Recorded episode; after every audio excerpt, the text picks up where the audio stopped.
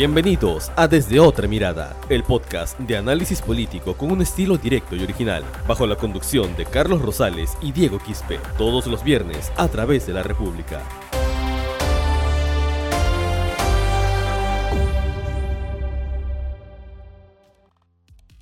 Amigos de la República, ¿cómo están? Bienvenidos a la sexta edición de este podcast político al que humildemente nombramos desde otra mirada. Hoy estamos 16 de octubre de 2020 y quiero darle el pase a Diego Quispe, con quien hoy y todos los viernes analizaremos de forma sencilla la coyuntura política nacional. Diego, ¿cómo estás? Buenas tardes.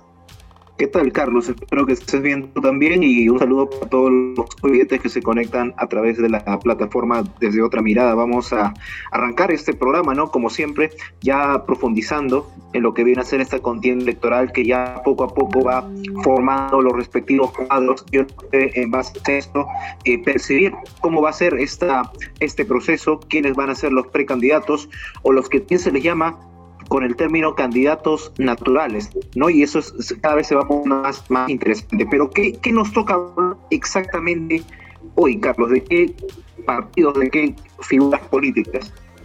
Hoy tenemos un programa sumamente interesante porque definitivamente continuamos hablando acerca de los precandidatos, como bien lo dices, y nos vamos a, a centrar en uno solo, como lo hacemos en todos los programas que hemos venido desarrollando. Hoy vamos a hablar acerca de Keiko Fujimori y Fuerza Popular, no sin antes mencionarles, por supuesto, las noticias importantes en el ámbito electoral.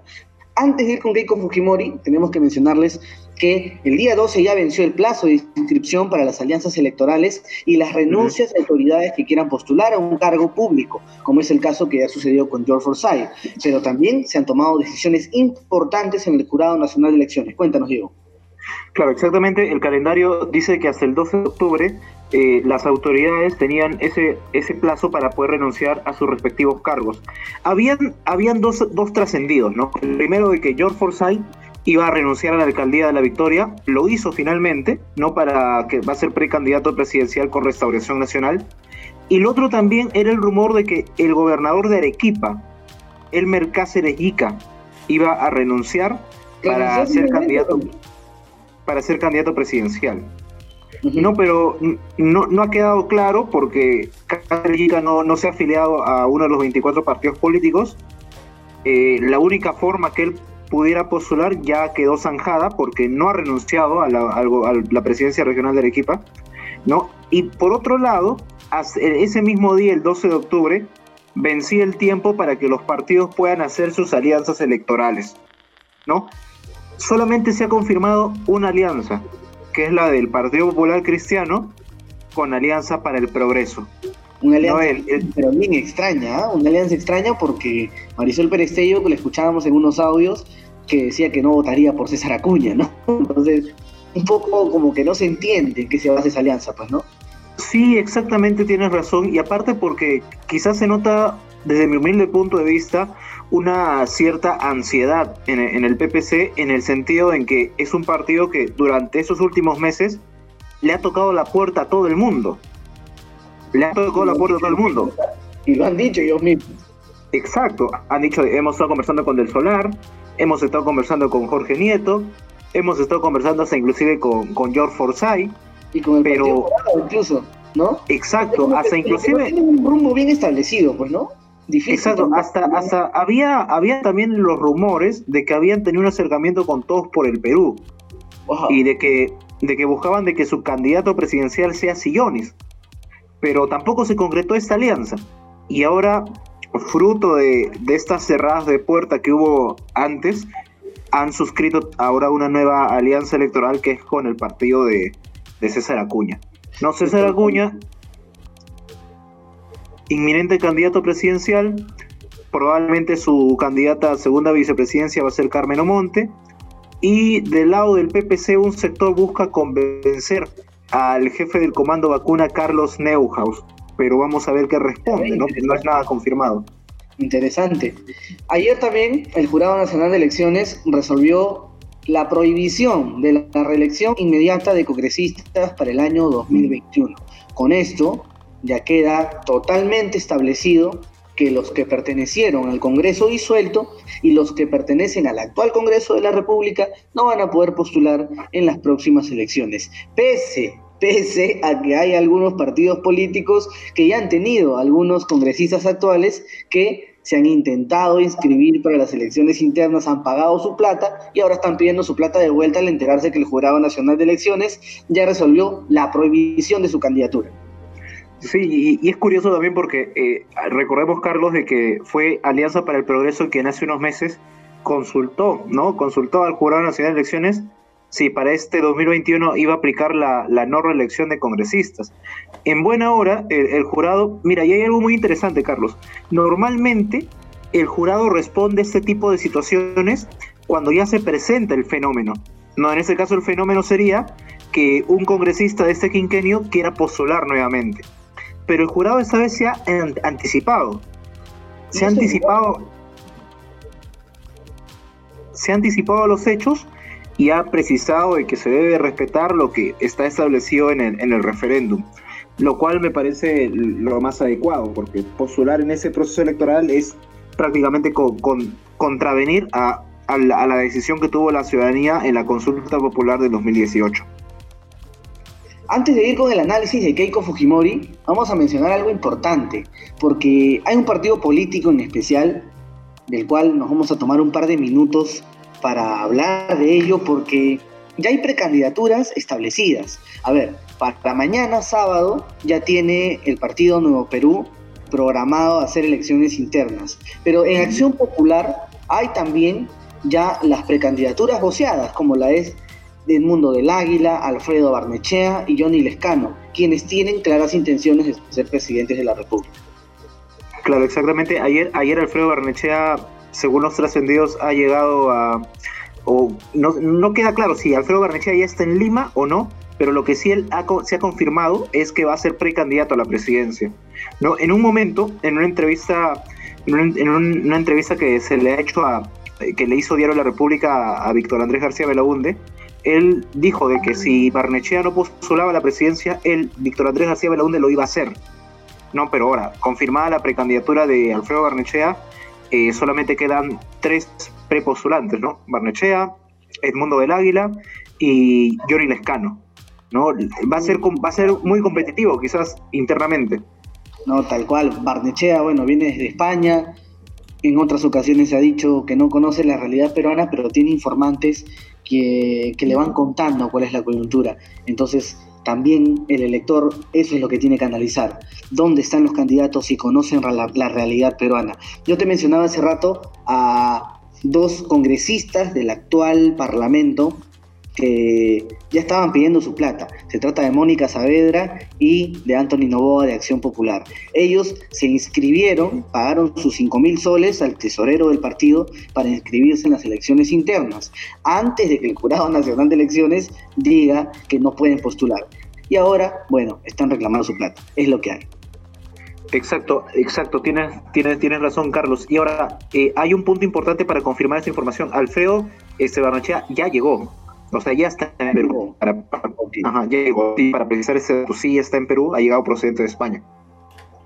Ahora sí, vámonos con el análisis de uno de los candidatos o candidatas en este caso, que siempre repunta en las encuestas. Sería la tercera vez que esté postulando a la presidencia de la República, si así lo hace en esta ocasión, y si las elecciones internas, entre comillas, y decimos entre comillas porque creemos que en Fuerza Popular la cosa ya está definida, y hablamos de Keiko Fujimori, quien las encuestas la vienen teniendo en un rango medio, diría yo, porque según la encuesta de Ipsos, ella está como cuarto lugar con un 7%, pero según la encuesta de Datum, ella registra un porcentaje mayor, que es el porcentaje de 10%. Entonces, no queda muy claro todavía cuál es la tendencia. Esta es la foto del momento, como son siempre las encuestas. Es una parte inicial, pero entre tú y yo creo que sabemos que Keiko Fujimori va a ser la candidata natural de Fuerza Popular. Exacto. Por, por, por, por, por, las, razones que también ya conocemos, eh, el apellido Fujimori es prácticamente que, el que predomina en el partido. Este, no va a haber otro preaspirante presidencial dentro del Fujimorismo. Eh, lo, que va, lo que va a ser interesante y hay, hay, muchos, hay muchos gestos que muestra Fujimori Gucci siempre previo a una campaña. Y, este, eh, ¿Y cuál es uno de ellos? El primero es de mostrar una imagen, ¿no? Un poco serena, democrática, ¿no? Te pongo un ejemplo, Carlos. Keiko, desde, para, particularmente para mí, Keiko Fujimori empezó a hacer campaña desde que lanzó eh, a, través de Twitter, ¿no? Anunció de que no apoyaba la vacancia presidencial. Tal cual, tal cual. ¿No? A partir de ahí dije, ya, acá empezó la campaña de, Fuerza Popular. Y ¿sabes a qué me recordó? A, a la Keiko Fujimori de dando una conferencia en la dando una conferencia en Harvard en el 2016, no sé si lo recuerdas. con un discurso con un discurso hablando inclusive de la Comisión de la Verdad y la Reconciliación, etcétera. Lo interesante va a ser aquí en cómo evoluciona el discurso con el currir de los meses y a medida que esta campaña se vaya haciendo más este, turbulenta, por así decirlo. Una de las últimas acciones que ha tomado Keiko Fujimori ha sido lo que publicó en su cuenta de Twitter, el de Fuerza Popular, y es la escuelita naranja, la escuela naranja, la clase del chino, como ellos lo llaman, en donde Alberto Fujimori va a participar. Pero curiosamente, curiosamente estas clases de Alberto Fujimori no van a ser dictadas eh, en la actualidad, pues no, no van a ser dictadas con un Alberto Fujimori desde la DIROES hablando acerca de los partidos políticos, hablando acerca de cómo tendría que comportarse Fuerza Popular y sus candidatos, sino con videos que él grabó cuando estaba en Japón. O sea, no sé si sea la mejor estrategia de Fuerza Popular poner videos de Alberto Fujimori cuando estaba en Japón, cuando se había escapado del Perú, cuando había renunciado por fax y luego utilizar esos videos en esta plena campaña. Yo no sé, o sea, a ver, si yo fuera asesor de Keiko Fujimori de comunicación, lo primero que diría es que eso no va, ¿no? Muy, muy complicado también, ¿no? O sea, no se sabe exactamente cuál es el rumbo de Fuerza Popular. ¿Quieren a Keiko también... Fujimori o quieren albertizar el partido? No lo entiendo muy bien. No, no queda claro, porque por un lado Keiko Fujimori con un discurso, si se puede decir, decirlo eh, con un talante democrático, o que intenta tener un talante democrático, pero por otro lado rememora la figura de Alberto Fujimori no, no, no queda claro porque sabemos que la figura de Alberto Fujimori y una figura democrática como que históricamente se contrapone por los hechos ya conocidos. De todas maneras, y a ver, y otra pregunta importante, importantísima creo yo, es ¿quién le haría la competencia a Keiko Fujimori en las internas? Si bien es cierto, lo que hoy pesa hoy en, en Fuerza Popular es la imagen de Keiko pese a las investigaciones que ella tiene. Ella tiene investigaciones por el caso Odebrecht, por los cuales cumple una comparecencia restringida y tiene que ir cada 30 días al registro biométrico o cuando la fiscalía la cite para que ella pueda rendir cuentas acerca de lo que está haciendo, pero esto no le impide postular. Esto definitivamente no le impide porque no es una persona sentenciada, no ha perdido alguno de sus derechos como es el caso de poder postular. Entonces, no sé si hay alguien en Fuerza Popular que le haría la competencia a Keiko en unas llamadas elecciones internas. Por eso es que al inicio lo mencionaba entre comillas porque te decía, la candidata natural es Keiko Fujimori, pero hay alguien más, hay alguna figura más en el partido fujimorista que de repente no, no puede hacerle la competencia, pero que puede acompañarla de repente en una plancha. Lo, lo, que he entendido en un primer momento es que, por ejemplo, el, el vocero de Fuerza Popular, Dieter Columbus, estaría voceado para ser uno de los que acompañaría esta, esa plancha presidencial. Columbus no lo ha confirmado todavía, pero es lo que ha trascendido en interna, en interna del Fujimori.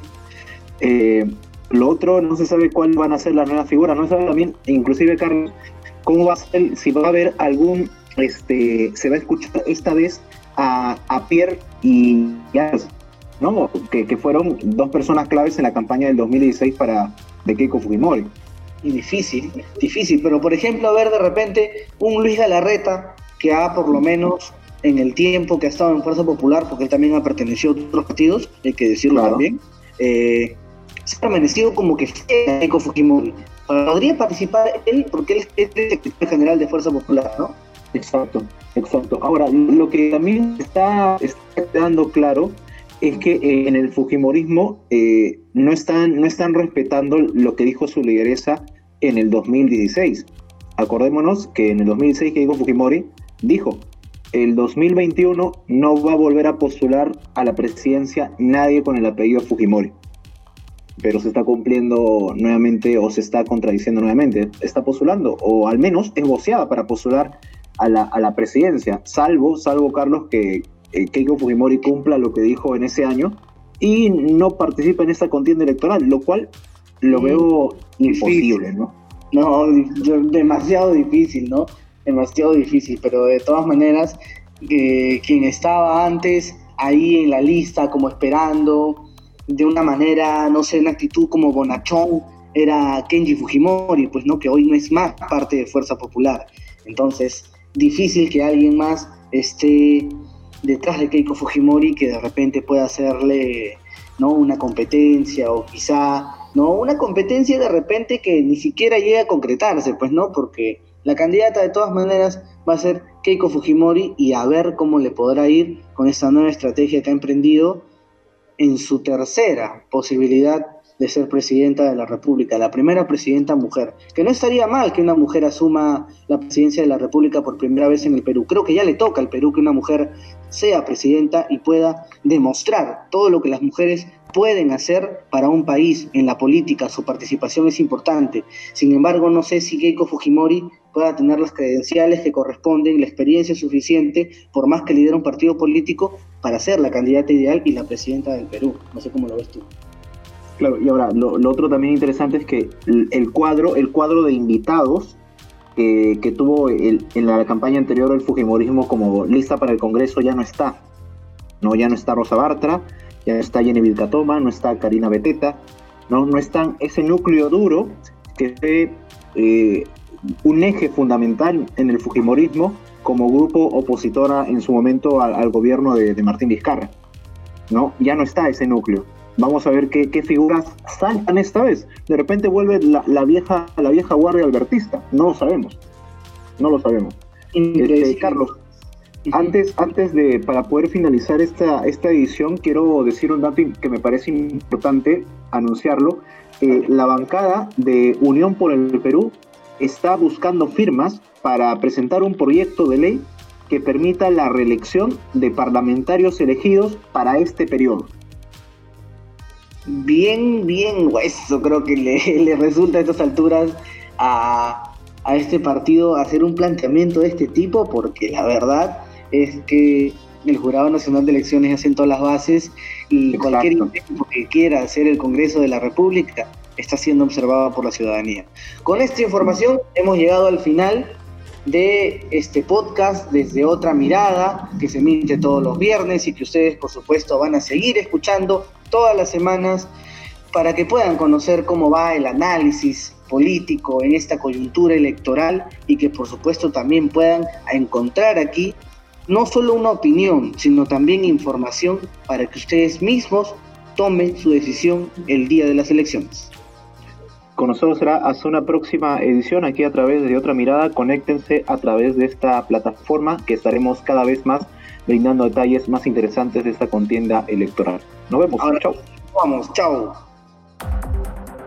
Esto fue Desde otra mirada, el podcast de análisis político con un estilo directo y original. Sigue nuestros episodios a través de Spotify, iBox, Google Podcast y las redes sociales de la República.